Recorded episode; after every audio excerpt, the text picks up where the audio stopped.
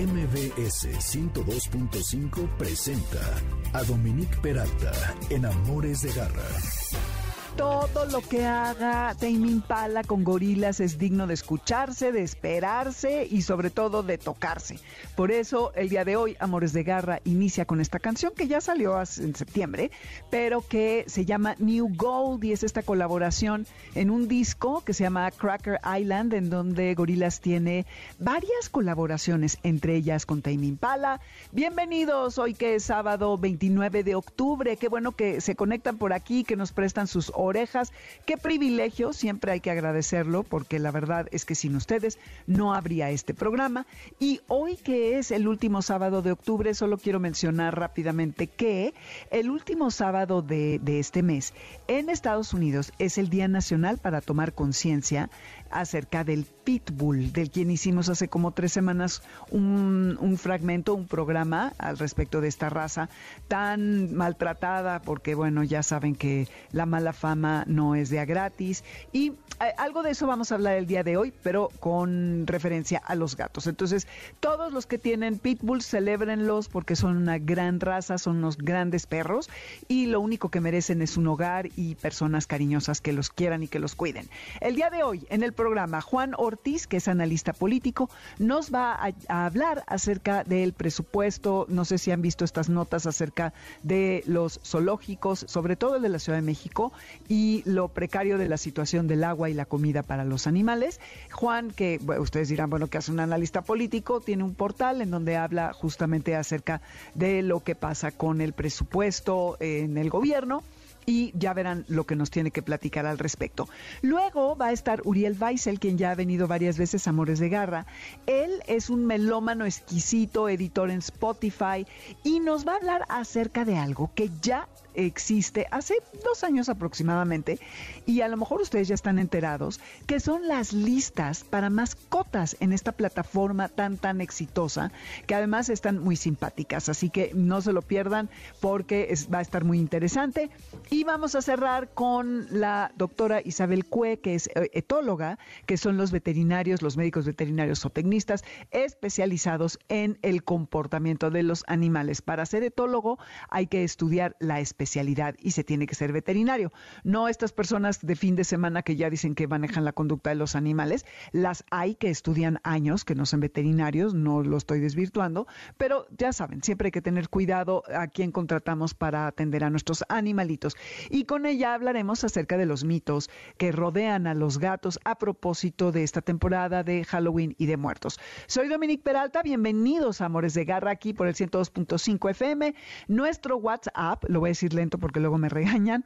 552-213-1357. Repito, 552-213-1357. Dudas, comentarios, estamos encantados de recibirlos.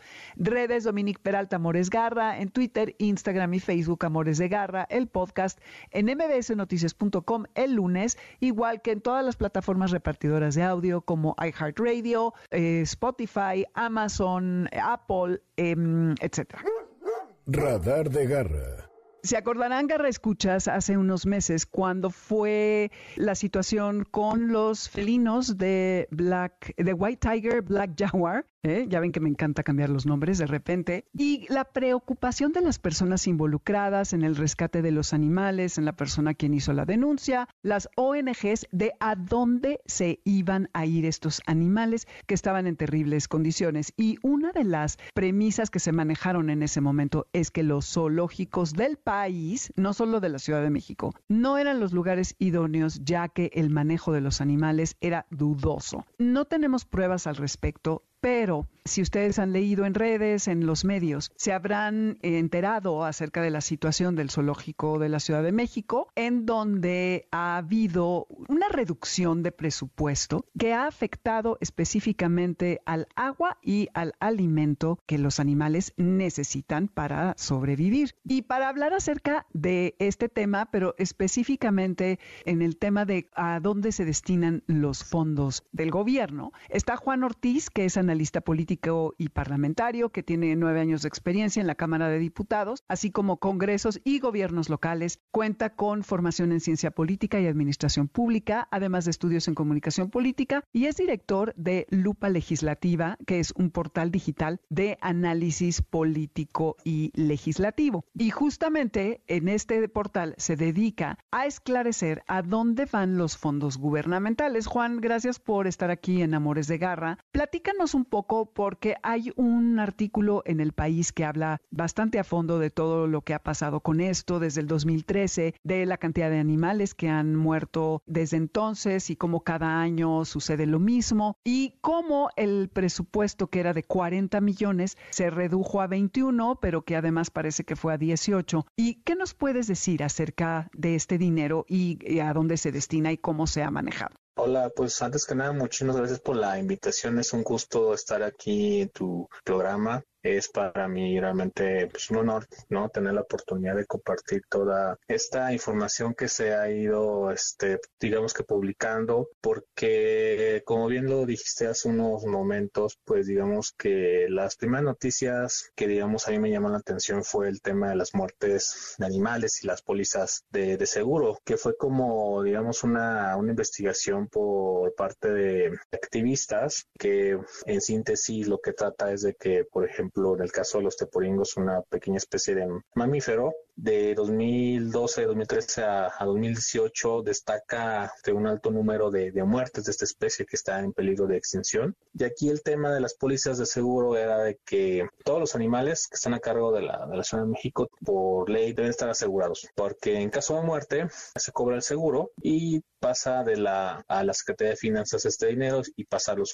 a los zoológicos de la Ciudad de México. ¿Para qué? Primero, este, si es posible, adquirir otro animal reemplazarlo, pero digamos que en el caso de animales en peligro de extinción, pues por esa misma característica, pues no los puedes reemplazar, digamos, por la por esa situación en la que se encuentran, sino que este dinero se tiene que usar para algún programa en específico a favor de los animales o a favor de la infraestructura del, del zoológico. En el caso de los teporingos, aquí el problema es que son pequeñas especies, su seguro es por un valor muy, digamos, bajo en comparación a, a otros. Por ejemplo, el elefante Eli vale varios millones de pesos, pero aquí el tema de los teponingos, por su tamaño, tienen un valor bajo y de forma individual el seguro es también bajo y también por esa característica ese dinero cuando se va a la Secretaría de Finanzas no se le puede dar seguimiento por ese monto. Y aquí el tema es de que como aunque son pequeños la cantidad enorme de, de muertes que hubo en ese periodo por sí solo ya es un monto de varios millones de pesos pero debido a esta característica perdón es que no se le puede dar seguimiento y la propia Secretaría de Finanzas y los zoológicos pueden decir realmente dónde se fue ese dinero si fue para rehabilitar la infraestructura, fue un programa de conservación en específico. Precisamente ese problema, no nos pueden decir para dónde va. Y esa es una de las primeras polémicas que yo escuché del tema de los zoológicos, que a mí me llamó mucho la atención porque cómo puede ser que nadie sepa para dónde va ese, ese dinero. Y es una información que se está guardando. Tanto la Secretaría de Finanzas de la Ciudad de México como el tema de los zoológicos no nos pueden explicar aún en qué está utilizando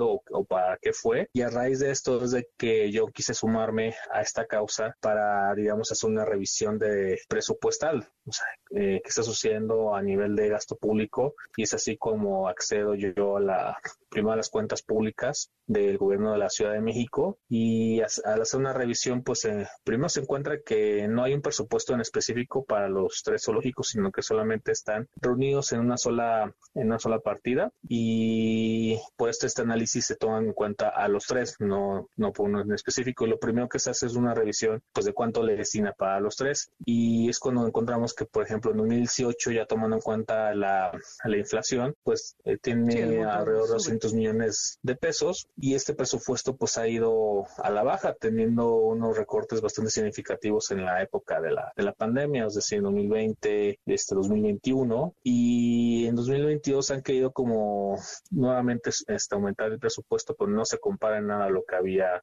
en 2019. Pues ese por un aspecto, ¿no? El recorte en general de para la operación de los tres zoológicos. Posteriormente hicimos el análisis del tema de los alimentos a partir de también de 2019 digamos que cada año eh, la inflación ha sido, se comió el presupuesto de 2019 a 2021.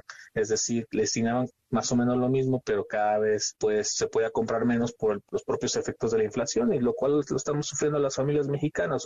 ahora imagínate con eh, los alimentos de los animales de los zoológicos que son alimentos más especializados. Ese efecto de la inflación pues puede ser más devastador. Y aquí lo, lo extraño fue que en 2022 de pasar de alrededor de 40 millones de pesos en 2019 baja a 18 millones de pesos, a más de la mitad en 2022. Y los propios registros de la Secretaría de Finanzas nos dicen de que pues no se reporta ningún avance de gasto, por lo menos en el primer trimestre. Y lo segundo también es la opacidad, porque ya estamos en octubre y todavía no nos dice eh, en general, ni en los zoológicos, ni ningún gasto general del gobierno de ciudad, pues, en, cómo se estaba avanzando en el gasto. Eso es en el tema de, los, de los alimentos. Posterior a esa publicación que hicimos de los alimentos, la Secretaría de Medio Ambiente nos contesta con un comunicado en el cual nos presume que cada mes hay una cantidad de alimentos y los alimentos están asegurados para todos los animales. Pero entonces es cuando nosotros agarramos esas cifras de lo que compran de carne, pescado, de verduras, incluso también el tema de las coquetas, y los comparamos con el primer informe de, de la SEDEMA de 2019. Y entonces también se advierte ahí, queda comprobado que hay un, un recorte de lo que se compra mes a mes. Entonces eh,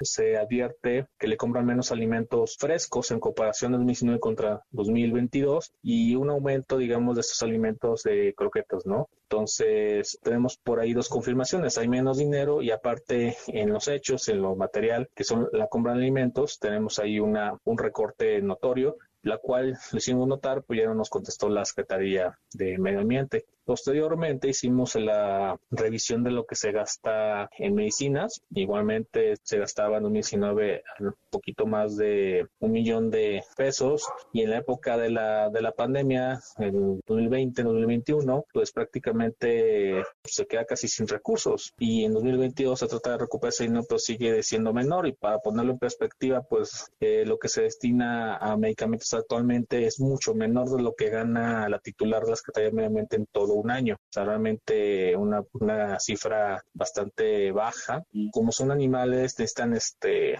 tratamiento especializado, medicamentos especializados que no contraste con el tema con las personas, probablemente son bastante caros. Entonces, aquí nos lanzamos la pregunta, oye, entonces, ¿cómo los estás cuidando? Y lo cual pues empieza a coincidir con las denuncias de activistas que ven a los animales eh, ya presencialmente pues en malas condiciones. Y lo, lo último que vimos también fue el tema de, del agua, que también desde 2019 hay recortes. Aquí curiosamente lo que encontramos desde que no hay ningún reporte de gasto del agua potable en abastecimiento en 2019, digo, para 2020 y 2021. Y en 2022 le están dedicando solamente 180 mil pesos. Aquí el tema fue que también en esta ocasión también nos contestó la Secretaría de Medio Ambiente y nos dicen que sí gastan en, agua potable en cada año alrededor de 3 millones de pesos, pero realmente aquí pues, no nos dieron ninguna prueba. Nos lanzan un comunicado y nosotros tenemos las cuentas públicas. Entonces aquí quiero saber pues también quién miente, porque ellos lanzan un boletín, nosotros tenemos la cuenta pública que dice lo contrario. Así que básicamente esa es eh, la forma de síntesis del tema de los zoológicos que hemos estado ahí observando.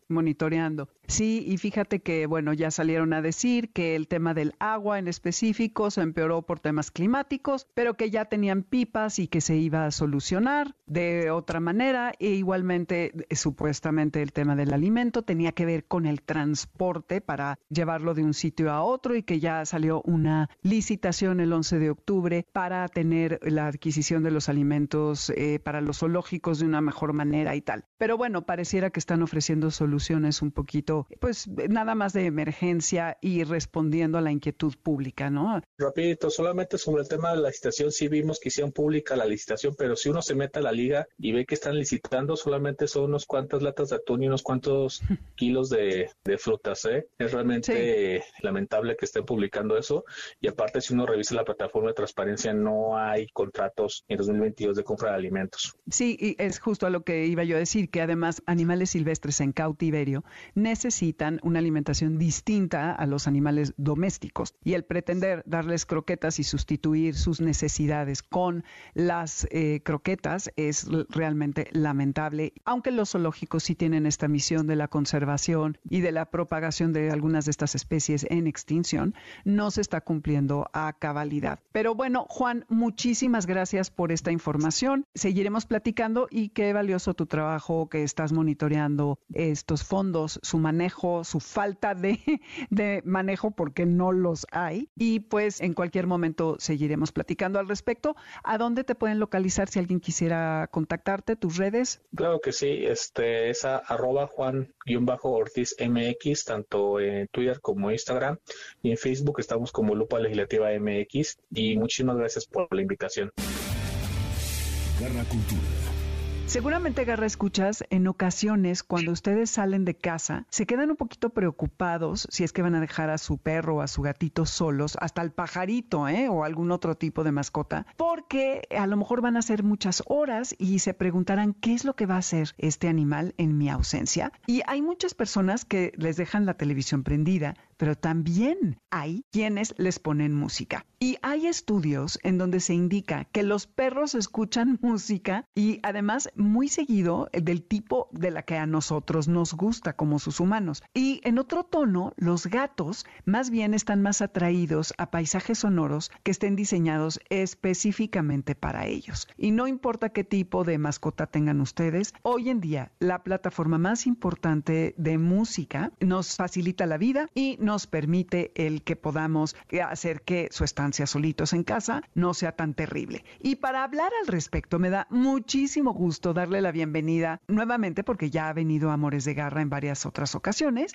a el jefe editorial de Spotify México, que es Uriel Weissel, que estuvo hace muchos años en Radioactivo, que estuvo también en Radio Ibero y que es amante de los gatos, sobre todo, tiene dos gatos preciosos, también le gustan los perros, las plantas y también es un astrólogo en ciernes. Se está entrenando desde hace muchos años y es un gran, gran astrólogo. Y ni les digo el exquisito gusto musical que tiene y la curaduría que a lo largo de muchos años ha hecho en su larga carrera en el mundo y la industria de la música. Uriel, muchísimo gusto de tenerte en Amores de Garra. Cuéntanos. Hola. Oye, Nada. Eh, eh, estoy impactada y además llegué muy tarde a la noticia porque esto inició en 2020, según tengo entendido, ¿correcto? Sí, hola Domi, pues muchas gracias por invitarme de nuevo a Amores de Garra, ya me estoy volviendo un frecuente y qué mejor que hablar de dos cosas que me apasionan y le apasionan a mucha gente, que es la música por un lado y por otro lado nuestras mascotas. Pues si quieres te platico de, esta aplicación que recién descubriste que existe en Spotify. Sí, sí, sí, oye, y te confieso que en el artículo que me enviaste le piqué en la parte que dice pets y me mandó al Spotify general, pero ahorita nos explicas bien. Bueno, primero cuéntanos cómo ¿Cómo es que empieza ya seriamente la plataforma a curar listas para los animales? Ok, bueno, la plataforma es, como muchas otras plataformas digitales hoy en día, es como un marketplace, como un espacio donde pues, los artistas, los creadores suben sus creaciones. Yo digo que es la mayor fonoteca del planeta. Y se ha dado una tendencia últimamente donde eh, los músicos, creadores, suben música para mascotas. Entonces te encuentras muy frecuentemente playlists, álbumes que son eh, música calmante para perros, música calmante para gatos y otro tipo de variantes, ¿no? Simplemente como, yo qué sé, como música calmante para gatos ansiosos o te encuentras también así, pues hamsters, iguanas, pericos. Es decir, la gente cura playlists para sí misma, pero pues como los, los animalitos, las mascotas son parte de nuestra familia, pues ¿por qué no hacerles también una playlist con la música que creemos que les va a gustar? Yo creo que hay dos vertientes. Una es la música que nosotros pensamos que le gustaría a nuestra mascota y otra cosa es música que realmente funciona para las mascotas, que a mí me parece que sí, claro que hay estudios científicos que se han hecho pruebas, pero todavía sigue siendo un gran misterio qué frecuencias escuchan y, si realmente les gusta la música de los humanos. Si me preguntas a título personal, creo que en gran parte es nuestra proyección de lo que le gustaría a un gato, un perro u otro animal. Te encuentras playlists muy seguido con canciones como Who Let the Dogs Out, ¿no? Así como ¿Quién soltó a los perros? ¿Te acuerdas de esa de Who Let Sí, the Dogs claro. Out? Woof, woof, woof. Uf, ¿No? gran canción. Ajá.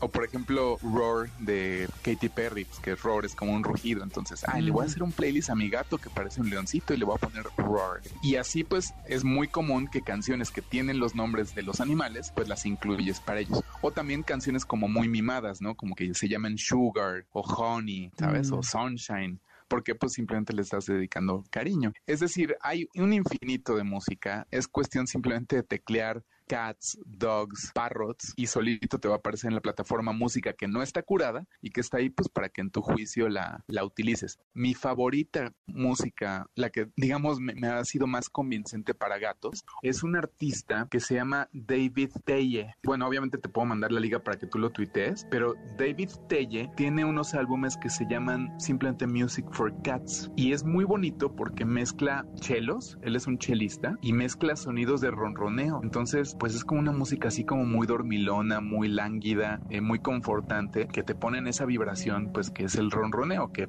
para quienes tengan gatos o hayan estado con gatos, sabrán que los ronroneos, hasta donde yo entiendo, principalmente son para demostrar confort y placer, para sanar, son como frecuencias, vibraciones que, que calman. Y se dice también que cuando los gatos tienen miedo, también podrían llegar a estar ronroneando en el miedo como para, digamos, para enfriarse o para confortarse en, ese, en esa situación donde no están teniendo el, el- el- donde se sienten que están en peligro. Entonces es muy bonito que, que este músico David Telle eh, utiliza chelos, que también me parece que es un sonido muy profundo que llega como, a mí al menos el chelo me resuena como en el tórax, ¿no? Como en un lugar entre la panza y el, y el pecho. Y los ronroneos, que, que son así bien confortantes. David Telle se escribe David y Telle se escribe T de tarántula, E de E, y Enrique E, ajá. y de Ignacio, E de Enrique otra vez, Telle, Music for Cats. Y bueno, pues viendo esta tendencia creciente de consumo de música destinada a las mascotas, digamos, por un lado los, los editores, que somos los que hacemos las playlists, nos preguntábamos cómo hacemos una playlist para jugar con tu mascota, o para estar con tu mascota. Y descubrimos que es algo muy personal. Yo estuve platicando un tiempo con una editora en Nueva York e incluso hicimos un boceto de una playlist y llegamos a la conclusión de que hay algunas playlists muy personales que no puedes sugerirle a la gente. O sea, como Sí. qué música le pones a tu mascota y voy a ser como muy como tajante, pero qué música tocas en un funeral. No puedes editorialmente decir estas 15 canciones son para tocarse en funerales. Es muy más como la historia que la persona tiene con la persona que, que se va. O en este caso, las canciones que a ti te gustan con tu mascota. Entonces, por otro lado, otra parte del equipo Spotify desarrolló más un analizador, que es este jueguito que se llama Pet Playlists, que lo podrías compartir en tu Instagram o en tu Twitter de, Amores de. Garra, y que lo que hace es que al entrar a este analizador, quienes usen Spotify sabrán que, por ejemplo, a final de año, Spotify te hace un recuento de tus canciones más escuchadas, tus artistas más escuchados. Pues este software funciona de una manera similar. Tú te metes a Pet Playlist y te sale en tu aplicación comunicación ¿Qué quieres ser? Entonces puedes escoger cinco animales distintos. Puedes escoger perro, gato, iguana, hámster o pájaro. Entonces ya que escoges el, animal, pues se te queda como el avatar de ese animalito. Es muy bonito porque está muy bien animado y el animalito como que empieza pues, a interactuar contigo enfrente de la pantalla y tú empiezas a escoger qué estado de ánimo tiene tu mascota. Si es más dormilón o es más activo o activa. Si es curioso o es tímido. Si es aguerrido o es este como pues digamos sí miedosito. Son tres diferentes como Categorías. emociones que le pones a la mascota y mientras vas haciendo digamos con el dedo en el en la pantalla y vas haciendo esta barra de como de calor de qué tan tímido o qué tan curioso es el animalito en pantalla sea el hámster pájaro perro gato iguana como que van tomando esa, esa actitud. O sea es como muy bonito y muy además son ilustraciones como que causan mucha ternura.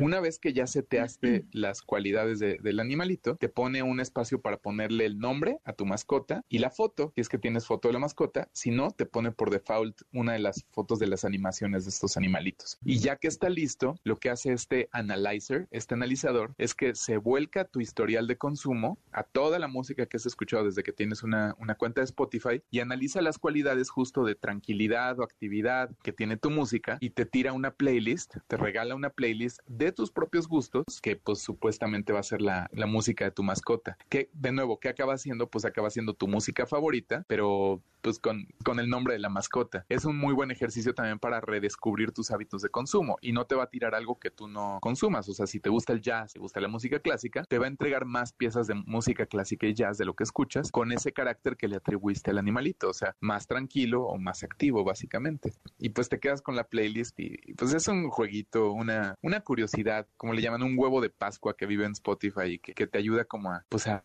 tener una playlist que le puedas ofrecer a tu mascota. Pero sí, yo creo que se para, ¿no? Como te decía Dominique, como entre estas dos actividades que es la música que los humanos oímos y que le atribuimos a las mascotas o la música que realmente tiene frecuencias que resuenan con el, animalito. No sé si, si tú creas que realmente la, o sea, o sea, sí vemos cuando les pones una canción y ves cómo paran las orejas, ¿no? Al menos, o, se estresan, o ven de pronto como fantasmas, ¿no? Y, o sea, yo siento que la música es vibración y, claro que la vibración nos afecta a humanos y a seres vivos y hasta las plantas, que por cierto en Spotify hay una playlist que se llama Music for Plan y que de nuevo la, la, el dilema es, ¿es esta música cuya vibración le, le sirve a las plantas para que crezcan bien? Que es una música ambiental, así como muy serena, casi como de un spa, con campanitas, con ríos, con agua, o es música que los humanos funcionalmente oímos mientras estamos regando las plantas o quitándoles la plaga o, o podándolas. Son como estos dos universos, ¿no? Claro, habría que observar muy detenidamente tanto a las plantas como a los animales para ver las reacciones. Y sí, como bien dices, luego pones ciertas canciones y se ve, yo lo que he notado en mis perras es depende mucho del volumen. Cuando les subo, cuando, o sea, hasta están dormidas, se le levantan la cabecita y se me queda viendo como diciendo, ¿qué traes? Bájale. O no sé qué opine, ¿no? Pero lo que sí leí es que en 2002 hicieron un estudio con perros en refugios para ver cómo respondían ante la música clásica, el pop, el heavy metal, imagínate, pobres perros. A mí me gusta una o dos, pero nada más, ¿eh? No, no tolero más. Y encontraron algo que me parece que todos vamos a concluir que es evidente, que la música clásica tiene un efecto que los calma y que iban de estar parados y ladrando a echarse y a descansar. Y que sobre todo la música, fíjate, de cuerdas, esto que hablabas del cello, el arpa, por ejemplo, a los perros que estaban hospitalizados se notaba la respuesta a la música porque su respiración bajaba de, intensidad y su corazón también se calmaba. Pero también depende, porque descubrieron que muchos perros en los albergues respondían más a un audiolibro que a la música, lo cual también me suena razonable, como de alguien hablándoles en un tono calmante. Así que yo creo que a la hora de meternos a esta modalidad de, de Spotify, está padre porque podemos tener, pues no sé, algo de música clásica, algo de jazz que no sea free jazz para que no se alteren mucho y te destruya la casa, imagínate.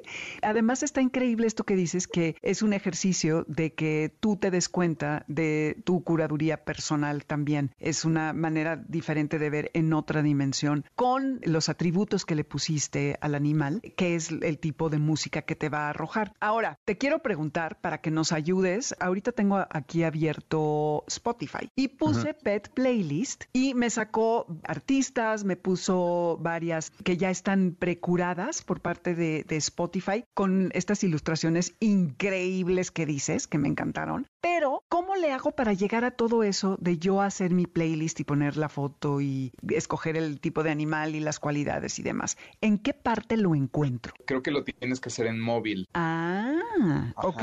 O sea, porque yo hace un momento piqué esta misma liga y, la hice desde el celular y ya me llevó a la, a la, aplicación. Si lo ves en, desktop, a mí también me está mandando a la, como al, a Spotify general. Ah, ese es un muy buen punto. Bueno, yo ahorita les voy a subir este artículo. En el segundo párrafo van a ver que está subrayado la palabra que dice Pet Playlists y ahí le van a picar y aquí en el teléfono sí los va a llevar efectivamente a esa sección para que puedan ustedes divertirse un rato y curarle una lista a sus perros y o gatos, ¿no? Da mucha ternura porque pues además ya al final se te queda en tu librería una playlist que se llama, en mi caso, Kimchi o lo que se llaman mis gatos, y ves la foto de, tu gato o de tu perro, de tu perico, mientras estás pues escogiendo música. Y de nuevo, como es un analizador, pues te ayuda muchísimo a redescubrir tus propios hábitos proyectados en el gato. Lo que sí me extrañó y me pareció algo bien interesante de quien programó este algoritmo, que dentro de las playlists que escogí hace un momento para Kimchi Panfilo haciendo la prueba, me salieron tres canciones con nombre gato y canciones dedicadas a gatos. Puede que hayan sido coincidencias y serendipias, pero me parece que este analizador, si tú escoges, yo que sé, parro o un pájaro bird, y entonces ponle que te gusta mucho Blackbird de los Beatles, te va a poner la canción Bird. O sea, parecería que si busca de tus propios hábitos de consumo algunas palabras asociadas al animal, ¿no? Entonces te, va a sorprender de pronto encontrarte canciones así como muy textualmente asociadas al animal. Claro, y porque con tus hábitos de consumo de música está claramente algo que lleva esa palabra, ¿no? Me imagino. Exactamente. Además, tú ya hiciste una lista para tus gatos. Sí, ya. Previamente. hice, además hice varias pruebas porque entonces hice una de kimchi como alegre, kimchi dormido.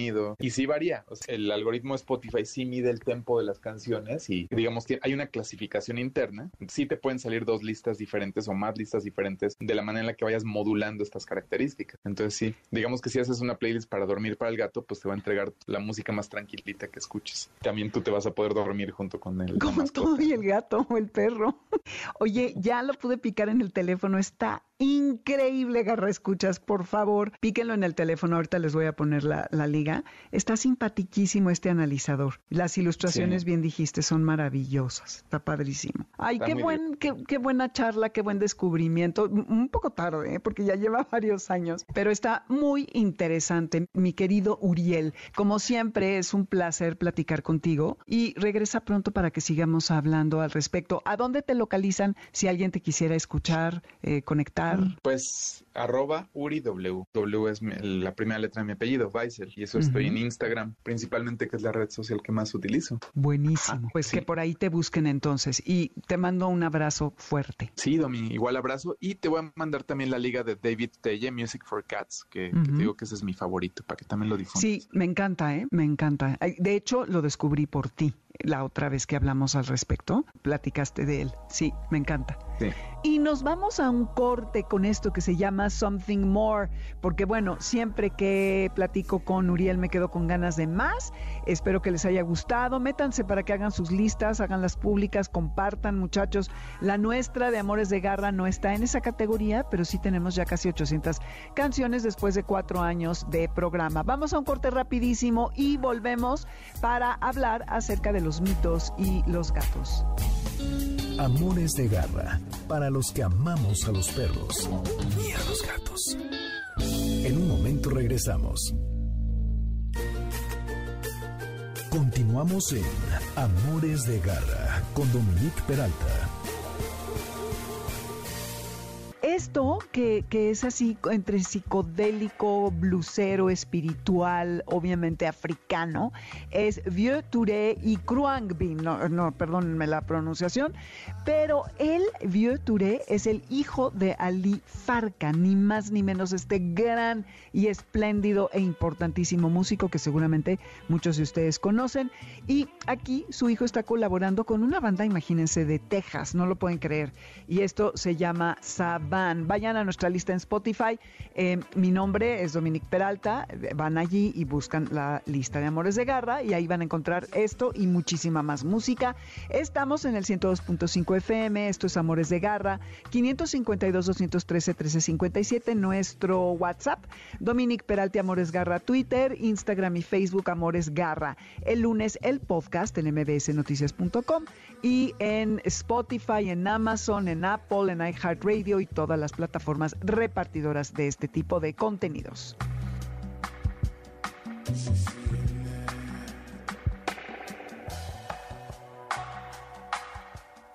Manada de Garra Estamos a poquitos días del famosísimo día de Halloween, estamos también igual a pocos días de la época de muertos. Y cuando tenemos esta, esta época, nos gusta aquí en Amores de Garra hablar acerca de mitos, sobre todo de los gatos, porque son víctimas de cosas que ellos no están ni enterados y son muy vulnerables al respecto, porque ya se imaginarán que tienen muy mala fama, sobre todo los gatos negros Y eso no se vale porque ellos no son malos, ¿no? Son cualidades que nosotros les hemos proyectado. Y para hablar al respecto está la doctora Isabel Cue, que es colaboradora y amiga de Amores de Garra desde hace muchos años. E Isabel, me da muchísimo gusto tenerte para que nos platiques nuevamente acerca de este tema de los gatos negros y no negros, porque también los blancos, alguna vez nos contaste, padecen estas épocas. Entonces, ¿qué le dirías a la gente? Primero, en este tema de las supersticiones, ¿quieres hablar un poquito de eso? ¿Entramos con los gatos negros o cómo le hacemos? Yo creo, bueno, pero antes que nada, muchas gracias por invitarme. Me da muchísimo gusto estar aquí. Creo que ya es el tercer año consecutivo. Entonces, miren, podemos hablar de la diferencia entre mitos y el misticismo que hay con los gatos porque la gente hay muchas cosas que siguen diciendo de los gatos como si fuera una especie de temor que no debería de ser, no debería de existir, no, no debería, eh, bueno, las personas confunden su independencia o confunden su forma de ser tan natural, lo confunden y le suelen poner otros nombres, otras, otras cosas que no, no debería de ser, ¿no? Siempre el punto comparativo es el comportamiento humano, nunca quieren empezar a pensar como gatos. Entonces, pues si de entrada sabemos que el comportamiento humano es más gregario que el de los gatos, y gregario con eso voy a que el humano siempre va a vivir en conjunto con otros humanos y los gatos pues muchas veces pueden llegar a vivir solos perfectamente bien. Entonces, de muchas de estas diferencias, yo creo que ellos han sufrido por el señalamiento de varias situaciones así, ¿no? Entonces, dentro de los mitos que pueden tener los gatos, como pues el mito de que le tienen miedo al agua, el mito de que siempre van a ser callejeros, de que no se pueden entrenar, de que ahorita son los que están contagiando coronavirus porque escucharon o vieron que existe una vacuna para ellos con este nombre, o por ejemplo que no pueden ser amigos de otros animales. Estas creencias en sí pues llevan a, que la gente ya de entrada una negación a su a su aceptación, vamos a decirlo así. Entonces, yo creo que hay cosas que podemos puntualizar y que al ser organismos como cualquier otro organismo vivo, al ser un organismo tan complejo, nunca los, podemos encasillar. ¿Por qué? Porque ellos sí se pueden entrenar, sí les puede llegar a gustar mucho el agua, sí hay los que se llegan a bañar, sí hay los que pueden ser amigos de otros animales y así. Pero bueno, los mitos que nos están preocupando ahorita, pues es el que son animales que pueden traer mala suerte o son animales que tienen capacidades psíquicas, ¿no? Que puede ser algo tan muy bueno como algo tan muy malo. ¿Por qué? Porque pues esto, bueno, tiene un antecedente muy fuerte, que es desde la época de la Inquisición, en la que decidieron quemar a los gatos junto con las brujas, junto con este, junto con los, las personas, con los ladrones, con los herejes, con los asesinos, y esto lo hacían en la noche de San Juan. Esto es a partir más o menos de 1484. Entonces, ¿qué pasó ahí? Pues empezaron a convencer que los gatos eran seres que portaban al diablo y que eran animales muy enigmáticos. Y lo enigmático en esa época pues no estaba bien visto. ¿Qué pasó aquí también? Aquí hay algo muy curioso que yo tiene poco que lo empecé a descubrir y que dije, bueno, es, es muy cierto. Esta es una época donde salió un libro que ustedes ubicarán como el Maleus Maleficarum, que es el libro para la cacería de brujas.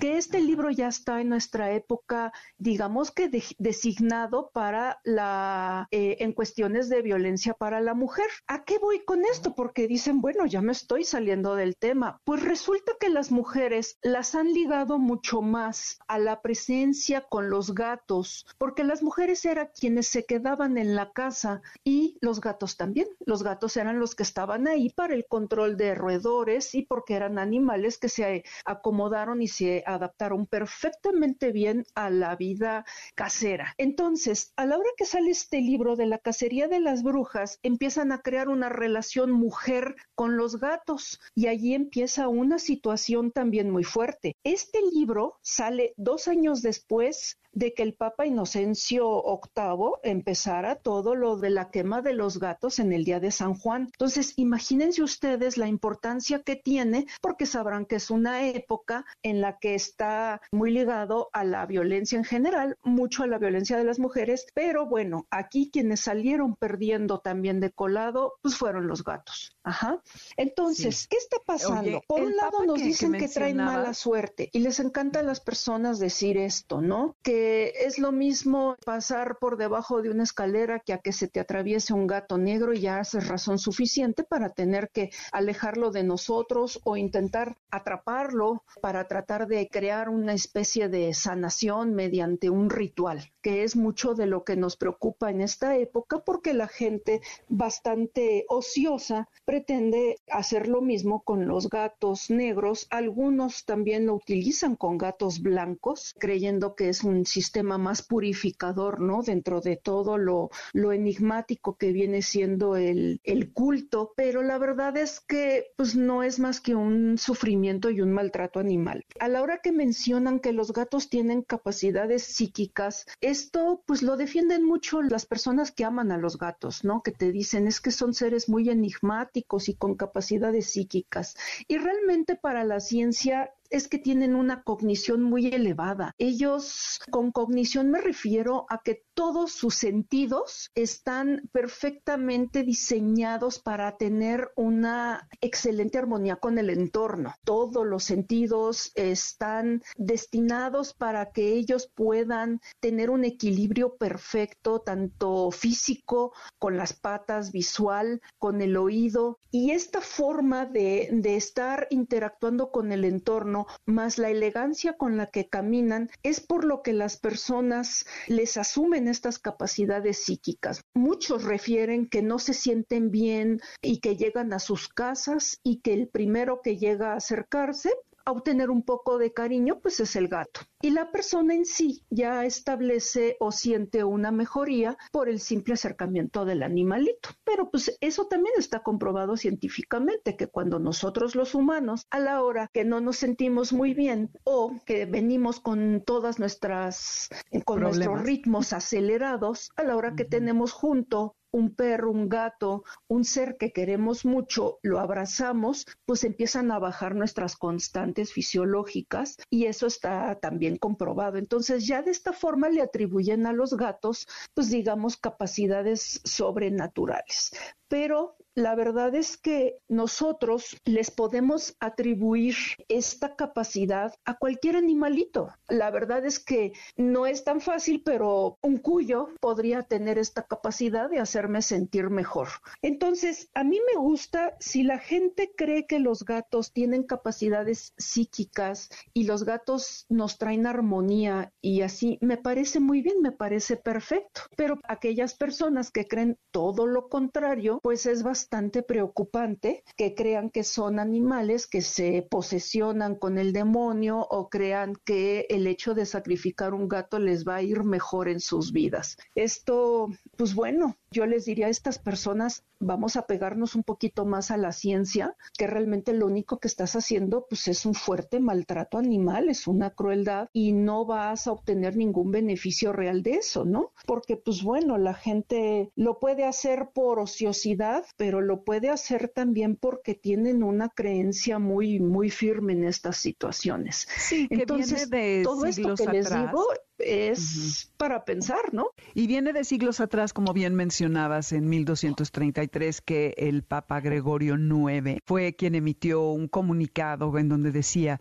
que los gatos negros eran la encarnación directa de Satanás. Y como bien explicabas, se ligaba a los gatos con las brujas y entonces se suponía que las brujas tenían la capacidad de convertirse en animales, entre ellos gatos, y como ellas vestían de negro, eh, se suponía que si un gato negro se cruzaba en tu camino, era probable que fuera una bruja que además, igual que el gato, estaba ligada con Satanás. Entonces, imagínate que desde el siglo XIII, Isabel, vienen estas creencias que hoy en día eh, derivan en que haya personas que agarren a los gatos negros en estos días para hacer estos rituales de los que hablas. Y esto sucede con las gallinas y con tigres en, otros países, en fin, con una infinidad de, de animales, porque quisiéramos que sus cualidades vinieran a nosotros o librarnos, liberarnos del mal a través de estos rituales, igual que con los gatos blancos, el tema de la purificación. Los colibríes en el Día del Amor y la Amistad, el 14 de, de febrero, que también es terrible, que los cazan. Creo que, de hecho, hay, no me acuerdo, una variedad de colibrí que está en peligro de extinción y es de las que agarran para hacer sus rituales. Entonces, pues sí, que esto sea, Isabel, un llamado para decir que el gato negro es así por su genética, no es malévolo ni mucho menos.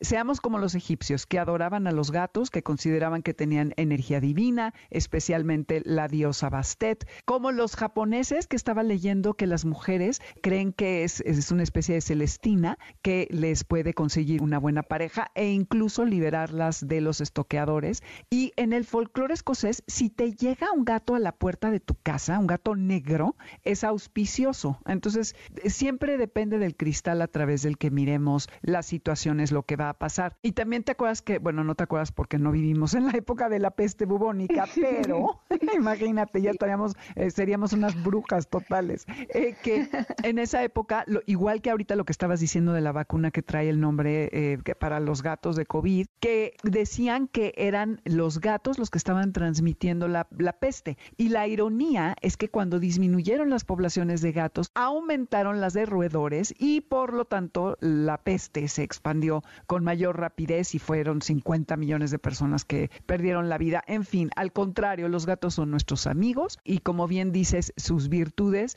son para tomarlas en lo positivo y nada de sacrificios. Eso sí, también un llamado de atención porque tú nos contabas que en esta época hay estas eh, asociaciones que dan gatos en adopción, que no dan gatos negros y la gente que tenga gatos negros, que los guarde, que no deje que salgan si es que salen a la calle, porque se los pueden robar para todas estas cosas horribles, ¿no? Sí, sí, se me hace terrible. Y sobre todo pensar digamos que el poder de los animales y el poder de cualquier elemento, quien lo otorga es el humano. Ajá. Si ese poder, como ahorita lo mencionas, lo haces con un concepto sano, con un concepto positivo, te va a ir mejor en esta vida. O sea, si tú respetas la vida de un animal como este y en lugar del sacrificio lo salvas, la verdad es que tu vida se vuelve mejor. Hay que darle hogar a tantos y se vuelve mejor porque estás haciendo un acto de altruismo y un acto de altruismo te trae consecuencias mucho más positivas